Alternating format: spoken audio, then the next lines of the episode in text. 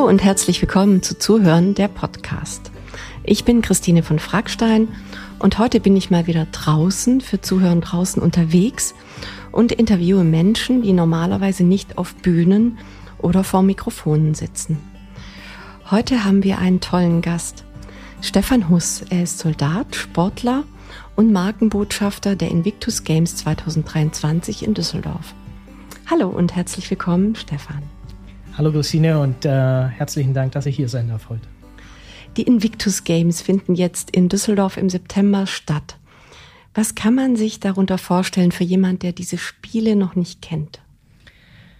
Die Invictus Games äh, sind eine Sportveranstaltung, wo für Unfalte, Versehrte und erkrankte Soldaten ähm, sich sportlich messen können. Die Besonderheit da dabei ist, ähm, dass es nicht nur um die Sportler, also um die Athletinnen und Athleten geht, sondern dass die Familien mit einbezogen werden. Und wie, wie laufen diese Spiele ab? Also es geht um, um Soldatinnen, Soldaten, die in ihren Einsätzen entweder seelisch oder körperlich versehrt wurden. Ist es ein richtiger Wettkampf oder wie muss man sich das vorstellen? Ja, das möchte ich äh, doch so behaupten, ähm, dass jeder ähm, am Tag X seiner Sportart äh, das Bestmöglichste aus sich rausholen möchte. Und äh, dass wir das, glaube ich, ernst nehmen, zeigt auch die Tatsache, dass es am Schluss um Medaillen geht. Wie viele Soldatinnen und Soldaten kommen da aus wie vielen Ländern? Es sind äh, 23 Nationen äh, mit knapp 500 Athletinnen und Athleten, die dann vor Ort sein werden im September. Und die kommen mit ihren Familien in Begleitung und erleben das. Du hast es schon zweimal erleben dürfen. Du warst 2017 in Toronto mit dabei und 2018 auch in Sydney. Und damals warst du sogar Kapitän der deutschen Mannschaft. Du kennst die Stimmung im Stadion. Ähm, was können wir hier in Düsseldorf erwarten? Wie viele Disziplinen zum Beispiel gibt es und wie lange gehen diese Wettkämpfe? Also wir haben die standardmäßigen neuen Sportarten. Ähm, die Besonderheit ist immer für die austragende Nation, äh, dass äh, jede Nation eben eine Sportart mit dazu nehmen darf. Ähm, wir haben uns in äh, Düsseldorf für was sehr naheliegendes entschieden. Nein, es ist nicht Fußball, es ist Tischtennis. Ähm, warum Tischtennis? Weil es eine sehr inklusive Sportart ist. Ähm, wie gesagt, das ist eine Sportveranstaltung, wo wir uns auch leistungsmäßig irgendwo messen wollen mit anderen. Und ähm, im Endeffekt braucht man für Tischtennis eine Tischtennisplatte, zwei Schläger und einen Ball. Und es spielt keine Rolle, ähm, wer sich dann äh, gegenübersteht. Also es ist relativ einfach, Männlein und Weiblein zusammenspielen zu lassen. Aber auch ist es genauso einfach, jemanden mit einer psychischen Erkrankung, äh, jemanden an die Seite zu stellen, der eine körperliche Beeinträchtigung hat. Und deswegen lag es sehr, sehr nahe, dass wir Tischtennis als äh, zehnte Sportart ausgewählt haben. Super, ich bin sehr gespannt. Äh, das geht ja über eine ganze Woche. Die Eintritte sind frei, jeder kann kommen, jeder kann teilhaben. Ich würde jetzt gerne ein bisschen über deine Geschichte was erfahren. Deine Geschichte ist ja eine ganz besondere. Wie kamst du zur Bundeswehr? Ich muss dazu sagen, ich habe einen Sohn, der Offizier bei der Bundeswehr ist. Und ähm, ich äh, kenne die Bundeswehr so ein bisschen. Wir waren über die Berufswahl sehr überrascht, aber was hat dich daran gereizt? Also ich muss sagen, ähm, ich äh, musste oder durfte damals noch äh, zur Bundeswehr. Ähm, ich bin 2001 ganz normal einzogen worden als äh, letzter W10er, also als Wehrpflichtiger äh, für zehn Monate. bin ich äh, eingezogen worden oder einberufen worden, habe da meinen Grundwehrdienst ganz normal verse äh, versehen und habe im Laufe der Zeit ähm, festgestellt, dass ich mich ähm, in dieser Struktur sehr, sehr wohl fühle und dass mir vor allem die Zusammenarbeit mit Menschen ähm, sehr wichtig ist und auch irgendwo am Herzen liegt. Und daraufhin habe ich mich entschieden, äh, mich für insgesamt zwölf Jahre zu verpflichten. Ähm, das war so der Ausgangspunkt. Ähm, ich bin dann äh, 2007 bin ich Berufssoldat worden ähm, und habe jetzt noch ein paar Jahre, die ich in der Armee dienen darf. Du liebst die Kameradschaft, du hast den Wehrdienst verlängert, du wurdest ja richtig eingeladen zu verlängern und dann kam es zu einem ersten Auslandseinsatz. Ähm, du warst damals noch sehr jung. Wie, wie war das das erste Mal? Man muss dazu, glaube ich, sagen, ähm, in jungen Jahren ist man doch sehr abenteuerlustig. Ich, man sieht Dinge, glaube ich, äh, nicht so tiefgründig äh, als im Alter. Ähm, dazu kommt noch, dass wir einen Beruf ausüben, ähm, der nicht alltäglich ist. Ähm, und sah, dass es dann für mich äh, doch auch irgendwo in der Seele Brand hat, mal zu wissen, ähm, für was wir denn ausgebildet werden. Und ähm, das war der Grund für mich auch, warum ich dann damals in den ersten Auslandseinsatz gegangen bin. Ähm, so nach Abschluss der ganzen Lehrgänge und der Ausbildung ähm, stand einfach, ja, protokollarisch einfach äh, der Auslandseinsatz an. Mhm. Du gingst also frei, freiwillig, das war Afghanistan, ein Gebiet im Osten, um Aufklärung zu betreiben. Wie, wie muss man sich das vorstellen? Wie funktioniert sowas? Genauso wie es bei uns in Deutschland auch funktioniert, äh, indem man einfach mit Menschen spricht. Und äh, man muss da ja auch immer unterscheiden. Das eine ist äh, militärisches Lagebild, das einfach entsteht, aber was für alle Truppen wichtig ist, ist ja auch dieses zivile Lagebild.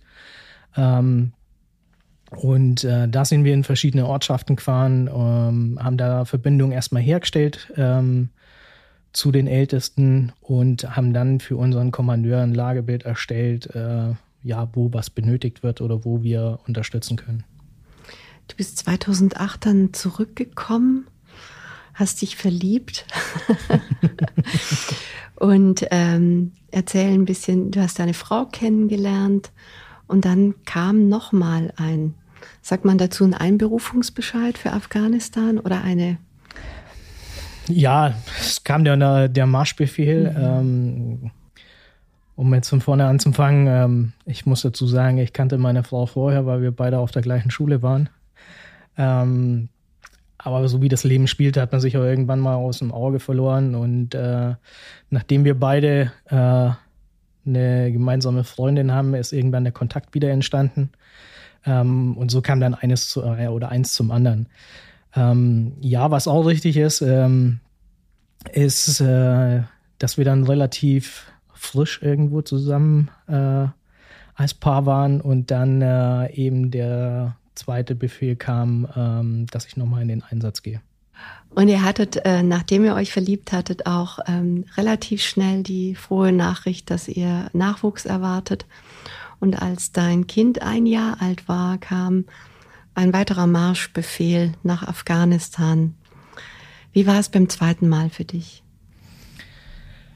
Das zweite Mal war für mich anders. Also man wusste ungefähr, auf was man sich einlässt. Ähm, die Abenteuerlust war ähm, nimmer so stark wie im ersten Einsatz, sodass man Dinge auch einfach aus einem anderen äh, Blickwinkel betrachten konnte. Ähm, es war für mich was Neues, ähm, als Familienvater in den Einsatz zu gehen ähm, äh, wo man sich dann doch andere Gedanken macht, äh, was passieren kann und was die Auswirkungen von dem Ganzen äh, sein können. Der zweite Einsatz war heftiger. Du warst für sechs Monate dort. Was war anders als beim ersten Mal? Ähm, zu der Zeit äh, hat sich die Sicherheitslage in Afghanistan komplett verschärft. Ähm, es war auch so, dass Neuwahlen anstanden äh, und der alte Präsident ähm, nicht wiedergewählt äh, werden hat können. Und ja, diese ganze Anspannung ähm, hat sich dann auch auf mich übertragen. Man muss auch sagen, dass ich äh, im zweiten Ansatz dann in Kabul war, was eine Großstadt für uns ist. Ähm, das kann man sich ruhig vorstellen wie München oder Berlin. Ähm, Im Gegensatz zum ersten Einsatz, wo ich eher in ländlichen Gegend unterwegs war, ähm, und da war die Bedrohungslage einfach eine komplett andere. Und ähm, das, was man in den Ausbildungen eben lernt, auf was man achten soll, was so Anzeichen sein können für einen eventuellen Anschlag, ist im ländlichen wesentlich einfacher als in einer Großstadt. Und ähm, da läuft man fast immer unter Dauerstrom, weil man hat ja auch Verantwortung für andere. Hast du akute Lebensgefahr gespürt? Also hast du so innerlich, körperlich das Gefühl gehabt, jetzt fahre ich demnächst an einem Auto vorbei, was in die Luft geht? Ähm, nein, da bin ich auch ehrlich, weil man muss vor dem Ganzen Respekt haben und man muss so die Informationen irgendwo auswerten und äh, einordnen können. Ähm, es darf aber nie irgendwo Routine einkehren. Und ähm, ein bisschen Angst gehört, glaube ich, einfach da dazu, weil es unsere Sinne schärft. Ähm, es darf aber nicht zu viel Ang äh, Platz für Angst einfach entstehen. Und ähm, dafür werden wir in den Ausbildungen sehr, sehr gut vorbereitet, so dass äh, die Angst nicht einen allzu großen äh, Faktor einfach übernimmt oder Raum einnimmt in den Ganzen. Als du zurückkamst, war das im Ende, also es war Ende November 2013. Wie ging es dir nach diesem zweiten Einsatz? Was war anders? Ich muss dazu sagen, äh, für mich persönlich habe ich mich nett verändert. Ähm, man ist äh, ja der, der, der starke Mann, ähm, so ein bisschen wie Captain America. Ähm, man möchte das auch während der ganzen Zeit nicht wahrhaben, dass äh, einem selber irgendwas passieren kann. Und äh, so war für mich die Veränderung persönlich nicht zu spüren in erster, in erster Linie. Und ähm, es hat auch relativ lang gedauert. Das war dann im Januar 2014. Ähm, als ich meinen alten Spieß, also das ist so die Mutter der Kompanie, äh, der höchste mhm. Unteroffizier in der, in der Kompanie, ähm, als ich den bei einem Geburtstag äh, wieder getroffen habe und ich mich mit dem unterhalten habe, aber auch meine Frau sich mit ihm unterhalten habe, ähm, kam er dann irgendwann auf mich zu und hat gesagt, ähm, Stefan, ich glaube, es ist besser, wenn du vielleicht mal Hilfe aussuchst. Und ähm, ich habe für mich persönlich immer eine Linie gezogen und habe gesagt, ähm, wenn das Familienleben für mich irgendwann mal so beeinträchtigt wird, ähm, dass vielleicht im schlimmsten Fall die Ehe irgendwo auf dem Spiel steht, ähm, dann suche ich mir Hilfe. Und ich muss dazu sagen, ähm, mein damaliger Chef, ähm, der hat sich mit mir auch unterhalten, nachdem ich aus dem Einsatz zurückkam. Und als ich den dann angerufen habe und äh, gesagt habe, ähm, ich gehe jetzt mal zum Arzt, da hat er zu mir auch gesagt, ähm, Stefan, wirklich gut, dass du das selber erkannt hast weil durch die Gespräche und ähm, nachdem er mal einen Burnout gehabt hat, konnte er dann sehr, sehr vieles zuordnen und äh, dann hat er mal auch äh, direkt äh, gesagt, wenn ich diesen Weg nicht gegangen wäre, dann hätte er mich zum Arzt geschickt. Und ähm, da bin ich auch sehr, sehr dankbar da dafür, dass es einfach die ehrlichen Worte waren, die ich damals bekommen habe und ähm, dass äh, andere Menschen mit mir dann vielleicht irgendwo ins Gericht gegangen sind. Ähm, das für mich persönlich, ja, natürlich erstmal in Bayern wird man sagen, wie eine Watschen ist.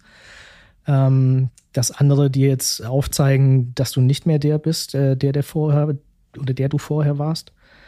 Ähm, aber ich glaube, ohne diese Ehrlichkeit ähm, wäre bei mir die Einsicht auch nicht da gewesen, ähm, sich wirklich Hilfe zu suchen. Die Bundeswehr hat dich in diesem Prozess sehr unterstützt. Was genau wurde diagnostiziert und was waren die Maßnahmen oder beziehungsweise erstmal die Symptome. Also was, woran hast du erkannt, dass was anders ist als früher? Bei mir wurde eine posttraumatische Belastungsstörung äh, festgestellt oder diagnostiziert, ähm, unter der ich heute auch immer nur leid. Ähm, das ist ähm, keine Erkrankung, die wie eine Erkältung nach zwei Wochen weg ist.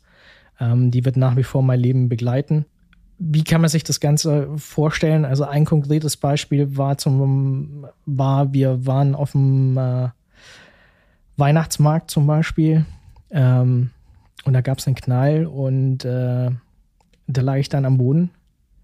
Ähm, es hat dann eine gewisse Zeit dauert, bis ich wieder zurückkam. Ähm, ich habe zum Beispiel permanent in der Menschenmenge äh, meine Waffen gesucht, ähm, wollte diese Menschenmenge überhaupt nicht an mich ranlassen und habe mich nur noch am, äh, am Rand bewegt. Ähm, und das ist so heute nur so ähm, ah, der einfache Elternabend, wo ich in der Klasse sitze äh, mit 15 ähm, anderen Elternteilen, die ich nicht kenne, die Tür geht zu, ähm, löst in mir irgendwo einen Angstzustand aus. Ähm, man möchte ja gern flüchten und kann nicht. Ähm, das sind so Dinge, die einfach ja da bleiben, ähm, die man auch nicht beeinflussen kann. Man lernt mit dieser Erkrankung umzugehen und äh, ich habe auch gelernt, mit Hilfe dieser Spiele, über die wir ja gerade reden, ähm, die Anzeichen vorzuerkennen und mich dann auch in der einen oder anderen Situation selber rauszunehmen. Du bist dann zur Sportmedizin nach Warndorf der Bundeswehr und hast so eine Sporttherapie gemacht. Welche Rolle spielte der Sport in deiner Regeneration beziehungsweise im Umgang mit ähm, PBTS, mit dieser posttraumatischen Belastungsstörung, die ja eigentlich nie weggeht? Also was, wie hat dir der Sport dabei geholfen? Der Sport hilft mir heute immer nur dabei, weil er für mich ein Ventil geworden ist. Ähm, die Aggression, die Hilflosigkeit teilweise ähm, einfach abzubauen.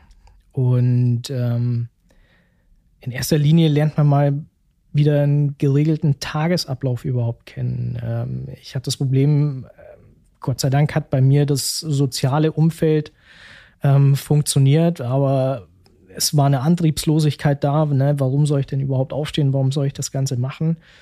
Und über die Sporttherapie habe ich erstmal wieder gelernt, einen geregelten Tagesablauf äh, hinzubekommen. Ähm, warum stehe ich auf oder warum bewege ich mich? Und da geht es in erster Linie gar nicht darum, äh, zu verstehen, dass man eine körperliche Fitness haben muss, um Soldat zu sein, sondern ähm, ich brauche eine körperliche Fitness, um vielleicht äh, den Toilettengang alleine im Alter hinzubekommen. Und ähm, das war für mich wichtig und das ist auch das, was mich heute immer noch prägt und äh, was ich aus diesen Spielen einfach mitgenommen habe.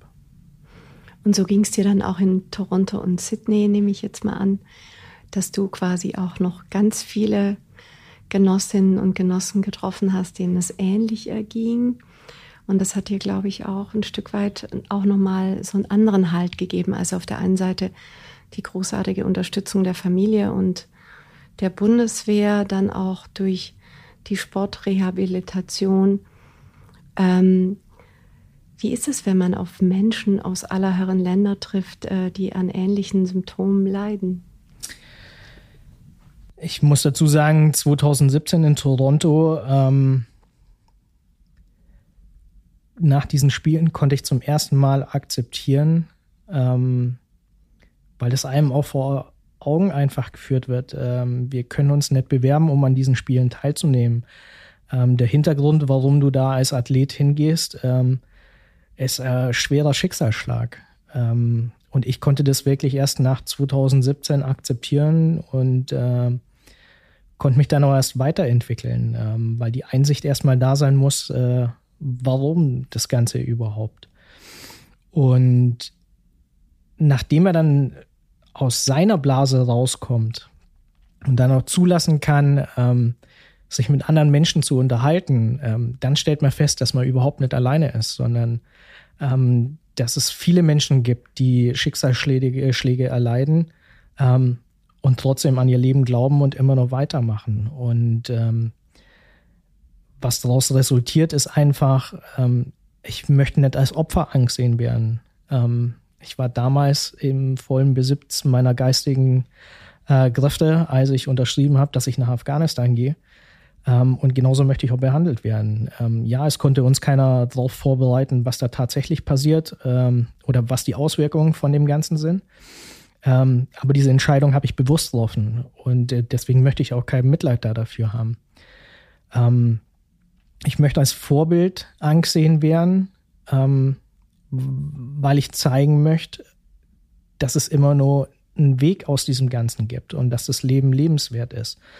Und Harry hat das mal in einem Zitat äh, sehr, sehr gut erklärt und äh, sagt selber, ähm, es ist sehr, sehr schwer, um Hilfe zu fragen, aber es ist sehr, sehr einfach, Hilfe zu bekommen. Und ähm, mittlerweile sehe ich uns und auch die jetzigen Teilnehmer bei diesen Spielen, das sind Vorbilder. Die können als Vorbild fungieren ähm, und jeden Menschen auch, der mit diesem Thema ähm, nicht so viel Berührungspunkte gehabt hat, ähm, schafft er einen Übertrag in sein Leben und kann äh, feststellen, dass es Menschen gibt, die einfach nicht aufgeben, weil sie ihr, Lebenswer äh, ihr Leben für lebenswert erachten. Die Aufmerksamkeit wird ja größer. Ich habe schon vor einigen Jahren viele Dokumentationen über, über Soldatinnen, Soldaten gesehen, die an PBTS leiden. Mittlerweile kommt es auch jetzt so in Europa an. Da denke ich, spielen die Invictus Games auch eine große Rolle für. Dieses Jahr sind ähm, erstmalig auch Blaulichtorganisationen dabei. Es geht ja im Großen und Ganzen bei diesem Thema um Respekt. Es geht um den Respekt ähm, vor Menschen, die sich für unsere Gesellschaft ähm, engagieren. Und das sind eben auch Feuerwehrleute, das sind Rettungskräfte, das sind aber auch Menschen im, im, im Pflegeberuf. Aber jetzt sind dieses Jahr erstmalig auch ähm, in Deutschland, in Düsseldorf, die Blaulichtorganisationen dabei. Nehmen die auch teil? Ja, ähm, es ist erstmalig so, dass wir ähm, vier Athleten und Athletinnen aus den Blaulichtorganisationen äh, mit integriert haben in das Team. Ähm, ein Bundespolizist und eine Bundespolizistin, eine Landespolizistin aus NRW und ein Feuerwehrmann aus Düsseldorf, die ähm, wie die anderen Athleten das gleiche Prozedere durchlaufen haben, also Vorstellung am Zentrum für Sportmedizin in Warendorf, äh, die Teilnahme bei der Gruppe Sporttherapie an den Lehrgängen. Und ähm, die wurden komplett in das Team integriert, ähm, sind da super aufgenommen worden. Und ich finde das auch einen äh, sehr, sehr guten Ansatz, weil die Bundeswehr da auch einfach mal anderen Organisationen zeigen kann, ähm, was die Bundeswehr für uns geschaffen hat. Ähm, wie wir weiterhin in den Dienst integriert werden und da auch wieder eine Vorbildfunktion übernehmen für andere Institutionen. Daher hast du dich auch entschieden, Markenbotschafter zu werden. Du wurdest ausgewählt und stehst jetzt für viele andere Soldatinnen und Soldaten da. Die Invictus Games sind ja für alle da, äh, die eben unterschied unterschiedlichen ähm, Belastungen leiden, sowohl körperlich wie auch seelischer Art. Sind da auch eigentlich Frauen von betroffen? Ja, definitiv. Ähm, ich möchte ähm, Steffi anführen, die mit mir ähm, in Toronto und in Sydney war, die davon genauso betroffen ist wie ich. Aber auch im aktuellen deutschen Team gibt es Athletinnen, die auch für Deutschland an den Start gehen. Und ich glaube nicht, äh, dass es da einen großen Unterschied gibt. Vielen Dank für deine Zeit, Stefan. Ich ähm, habe jetzt noch den großen Aufruf. Also die Invictus Games finden ja jetzt vom 9. bis zum 16. September hier in Deutschland erstmalig in Düsseldorf statt. Unter dem Motto A Home for Respect. Für uns ist Zuhören ein erster, ein erstes Zeichen weltweit äh, für Respekt. Und daher haben wir mit Zuhören draußen eine institutionelle Partnerschaft gemeinsam mit der Bundeswehr, die die ganzen Spiele organisiert. Und wir sind auch vor Ort mit Zuhörbänken im Invictus Village. Das muss man sich so vorstellen wie das olympische Dorf vor der Merkur Arena in Düsseldorf und begrüßen eben 500 Wettkämpfer aus 23 Nationen sowie rund 1000 Familienangehörige zu Wettkämpfen in zehn Disziplinen. Und ähm, jeder kann hingehen und jeder kann die Invictus Games besuchen. Der Eintritt ist frei. Es gibt auch eine wunderbare Opening- und Closing-Gala mit äh, tollen Menschen. So wie ich es gelesen habe, kommt auch Prince Harry, den ich auch schon immer mal kennenlernen wollte. Und für alle, die das äh, noch nicht gesehen haben, am 30. August gibt es einen neuen Dokumentarfilm über die Invictus Games auf Netflix, ähm, wo quasi verschiedene Schicksale von Soldatinnen und Soldaten ähm, gezeigt werden. Und ich lade euch ganz herzlich dazu ein, zu kommen und äh, an den Spielen teilzuhaben. Jeden Tag von 10 bis 18 Uhr. Und ähm, alle weiteren Informationen findet ihr natürlich in den Show Notes. Und ähm, ich freue mich sehr für dich, ähm, dass du dabei bist, Stefan. Ich freue mich, dass wir heute so in Ruhe mal reden konnten und dass du dir die Zeit genommen hast, aus Augsburg hier in Düsseldorf ins Studio zu kommen. Vielen Dank für deine Zeit. Ja, herzlichen Dank nochmal und äh, ich freue mich, wenn wir uns dann bei den Spielen wiedersehen. Danke.